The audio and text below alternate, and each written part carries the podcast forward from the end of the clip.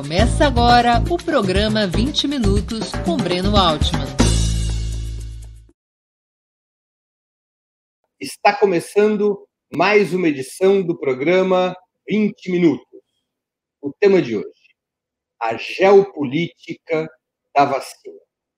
Nós vamos discutir os principais projetos que estão em curso de invenção da vacina contra o novo coronavírus, tentar entender um pouco as disputas entre esses projetos e entre os estados que patrocinam esses projetos, e também debater a polêmica ao redor da vacina russa, que tem tomado o noticiário nos últimos dias.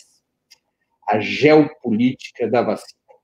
Não é novidade para ninguém que há uma disputa para ver quem chegará na frente nessa corrida pela descoberta de uma vacina que permita bloquear a pandemia, a vacina contra o novo coronavírus. Há dezenas de projetos mundo afora patrocinados pelos mais distintos laboratórios e governos. Particularmente entre algumas das principais potências do mundo, há uma corrida muito futura porque a descoberta da vacina tem consequências geopolíticas. Claro, aquele país que chegar na frente nessa disputa ganhará um enorme prestígio planetário e, terá, e terá uma incidência sobre outras nações. É aquilo que na diplomacia se chama de soft power, poder suave. São os países que, por suas contribuições à humanidade, conseguem um grande prestígio sem necessariamente ter que recorrer à força armada. Entre Estados Unidos, Rússia, China, há uma forte disputa em relação à vacina. Essa disputa, no entanto, ela não se restringe a saber quem chegará na frente dessa corrida. Também tem a ver com a concepção que prevalecerá. Se laboratórios privados vinculados aos Estados Unidos chegarem antes em vacinas eficazes e seguras, é provável que prevaleça a pura lógica do lucro capitalista. Esses laboratórios quererão registrar patentes e extrair o maior ganho possível dessa descoberta, encarecendo a vacina, especialmente para os países mais pobres, e transformando a vacina num dos maiores mananciais de lucratividade da história. Se prevalecer, se quem vencer a corrida forem laboratórios estatais ou privados, controlados pelo governo chinês ou pelo governo russo, já está prometido pelos governos de ambos países que a vacina não será patenteada e que, portanto, sua difusão, sua distribuição pelo mundo afora será feita a preços de custo ou com licenças para que nesse, nos outros países se fabrique a vacina eventualmente descoberta na China ou na Rússia. É uma disputa encarniçada que tem a ver com a polarização que o mundo vive hoje, uma polarização cada vez mais aprofundada entre um bloco de países liderado pelos Estados Unidos e a coligação de estados comandada pela China. O mundo está se perfilando ao redor desta polarização. E a disputa ao redor da vacina tem a ver também com esta polarização. Das dezenas de projetos que são desenvolvidos, sete se destacam. Esses sete projetos estão naquilo que a OMS, a Organização Mundial da Saúde, chama de fase 3. Como é que se desenvolve uma vacina? Ela tem uma fase pré-teste, é uma fase clínica que não envolve experimentação com humanos, que são testes laboratoriais. Depois que passa por essa fase, há três fases de testes com humanos com distintos níveis de controle, cada vez mais amplos, para garantir que a vacina seja eficaz, que ela funcione, e seja segura, ela não provoque efeitos colaterais. Esse é um protocolo da Organização Mundial da Saúde que é adaptado para situações emergenciais. Em situações emergenciais, os prazos correm mais rapidamente. Esse protocolo da OMS, das três fases de teste da vacina, de informações precisas e rigorosas sobre essas três fases, funciona para que a OMS recomende as vacinas, eventualmente, a vacina eventualmente descoberta em um país, para os demais países. Essa recomendação só ocorre quando esse protocolo é seguido. Também serve para que a OMS eh, adquira vacina, essa vacina eventualmente descoberta, para o fundo de vacinas da OMS, ou seja, para que recursos sejam utilizados em apoio à aquisição dessas vacinas por outros países. Ela é oficializada como uma vacina de uso internacional, a partir deste protocolo. Também, além deste protocolo, a OMS exige que cada país, a autoridade sanitária de cada país, aprove a vacina de uma descoberta em uma outra nação. Esse protocolo, esse protocolo, no entanto, serve apenas para a internacionalização da vacina. Nada impede que um Estado determinado, que um país determinado, desenvolva e passe a utilizar em escala de massas uma vacina, sem passar estritamente por esse protocolo que é o que está acontecendo agora com a Rússia. A Rússia desenvolve um desses sete projetos mais promissores e já anunciou, pela voz do próprio presidente Vladimir Putin, que vacinará em massa sua população a partir do final de setembro. A Rússia já chegou a uma vacina eficaz e segura, embora a OMS questione a Rússia e peça informações sobre as três fases de teste. Eu estou citando o exemplo russo, ao qual retornarei antes do final do programa, apenas para exemplificar como é que funciona o sistema da OMS, para que nós possamos compreender como estão evoluindo esses sete projetos que agora eu vou nominar. Um dos projetos é o projeto russo, ao qual já me referi, está sendo desenvolvido pelo Instituto Gamaleya, de epidemiologia e microbiologia, a partir do Fundo Russo de Investimento Direto. O nome da vacina é emblemático. Sputnik V, o nome da espaçonave soviética que venceu a corrida espacial contra os Estados Unidos há mais de 60 anos atrás. Essa vacina já está anunciado, será utilizada em massa na Rússia daqui a um mês aproximadamente. A partir do final de setembro, já haverá produção em massa para sua utilização. Vladimir Putin informou que a sua própria filha foi, eh, serviu como uma, foi uma das pessoas eh, nas quais se testou a vacina, que ela está imunizada, e essa vacina também já teria sido utilizada nas forças armadas russas. Portanto, os russos estão confiantes nessa vacina. Um segundo projeto é um projeto chinês que foi até agora utilizado apenas com militares, que é o da CanSino Biologics, é uma empresa farmacêutica chinesa que desenvolveu uma vacina que, que foi testada junto aos militares. Ela já tem resultados positivos na fase 1 e 2, e a fase 3 começou com essa testagem junto a militares já foram publicados os resultados desses testes na prestigiosa revista inglesa The Lancet, uma das revistas eh, médicas mais importantes do mundo. O terceiro projeto, que está na fase 3 já, é o da Universidade de Oxford e da empresa farmacêutica AstraZeneca.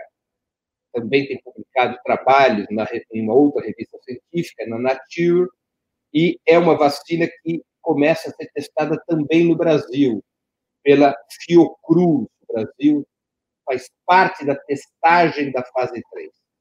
Também está na fase 3 uma vacina chinesa, da Sinovac, a Coronavac. Essa, essa vacina dessa empresa chinesa, eh, Sinovac, é a que está sendo testada em fase 3 também no Brasil pelo Instituto Butantan.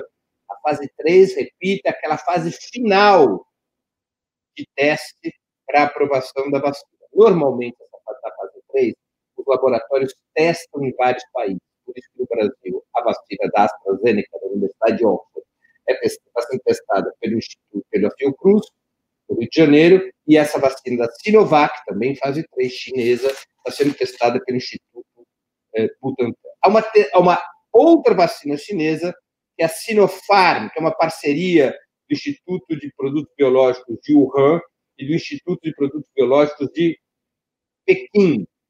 São vacinas que também se encontram em fase 3, estão iniciando a fase 3 com um grupo de 5 mil voluntários chineses.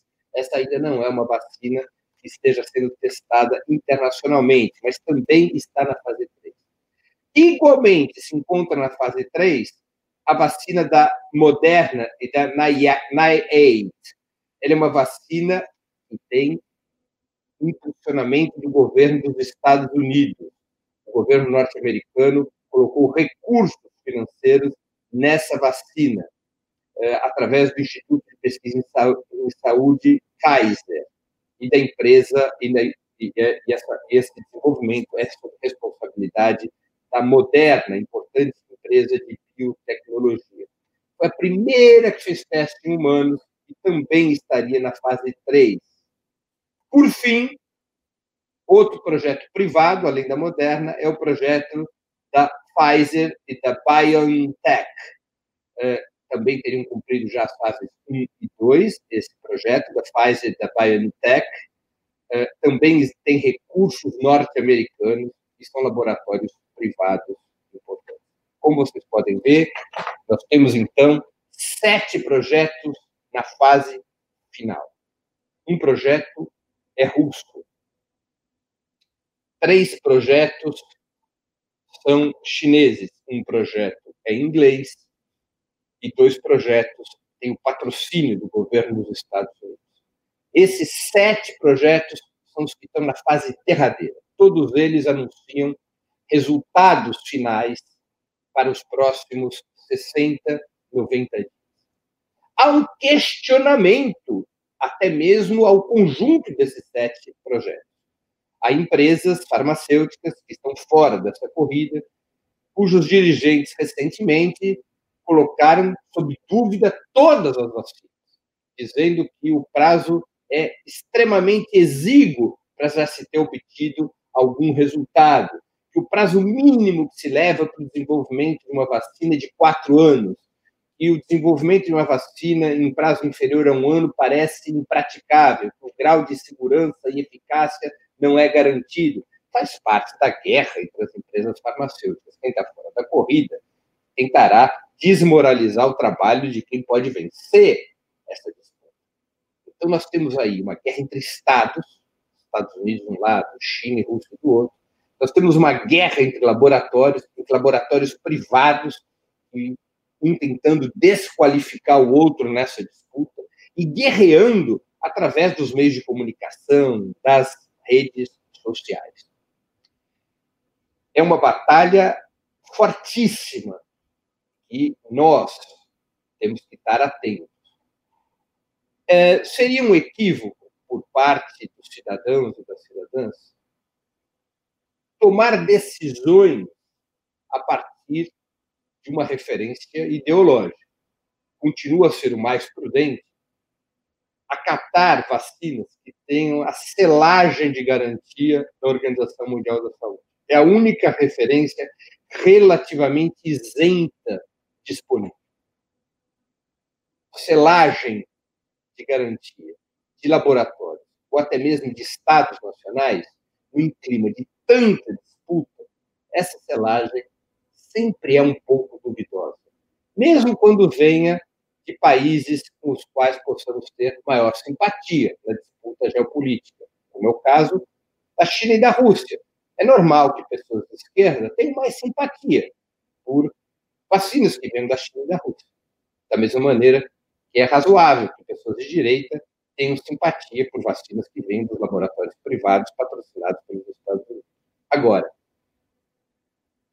como cautela e canja de galinha não fazem mal para ninguém, é melhor esperar pela selagem da Organização Mundial da Saúde para se tomar uma decisão. O mais provável que vai acontecer no planeta é que várias vacinas sejam utilizadas ao mesmo tempo.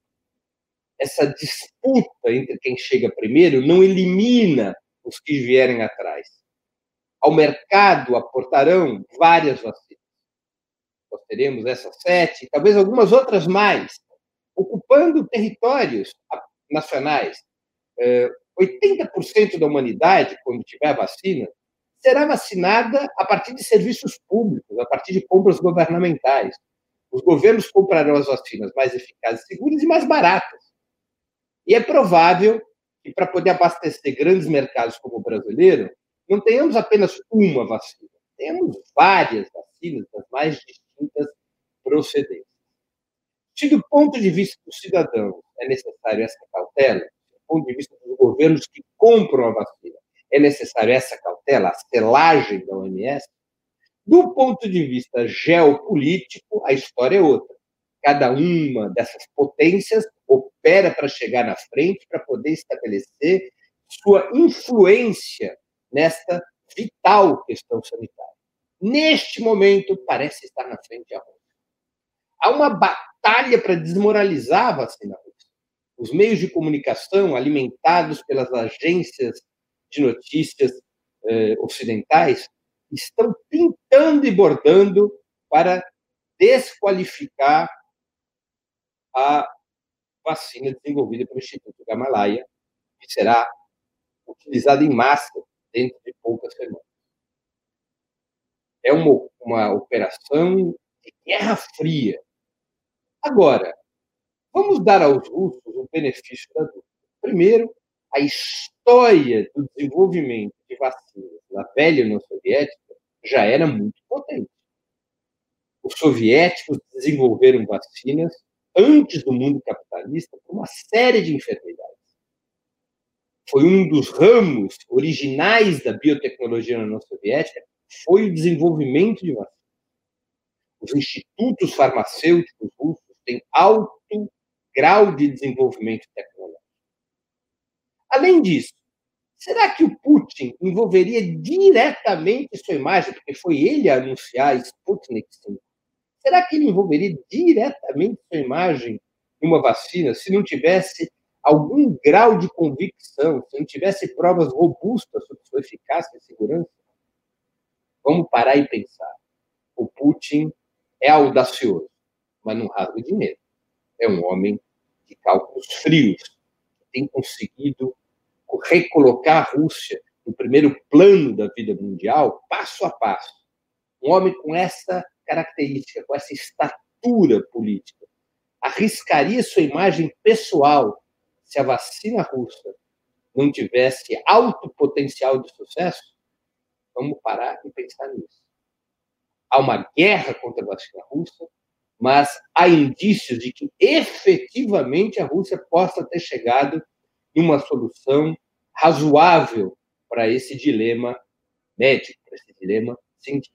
E isso teria um grande impacto no mundo, por tornar viável a, a luta contra o coronavírus e também por recolocar a Rússia numa rota de prestígio sanitário que havia perdido desde o final da União Soviética. Lembremos que a União Soviética era um dos sistemas de saúde e uma das indústrias farmacêuticas mais potentes do mundo. A indústria farmacêutica soviética era de primeiríssima qualidade, assim como seu serviço de saúde.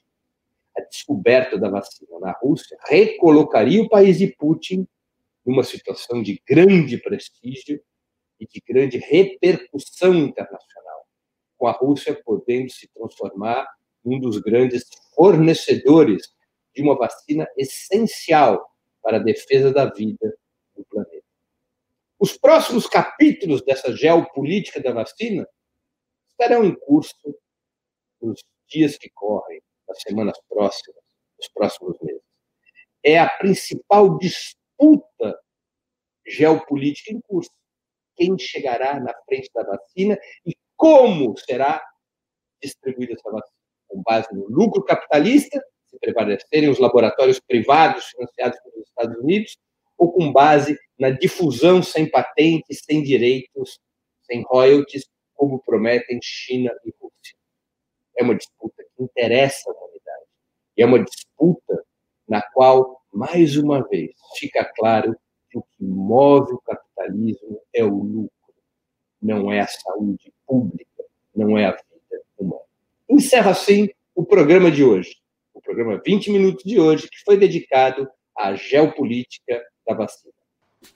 Para assistir novamente esse programa e a outras edições dos programas 20 Minutos, se inscreva no canal do Opera Mundi no YouTube. Curta e compartilhe nossos vídeos, deixe seus comentários. O jornalismo de Opera Mundi é mantido com o seu apoio. Faça uma assinatura solidária em www.operamundi.com.br. Com um pequeno valor mensal, você nos ajuda no desenvolvimento de um jornalismo independente e de qualidade. Obrigado pela audiência e até a próxima.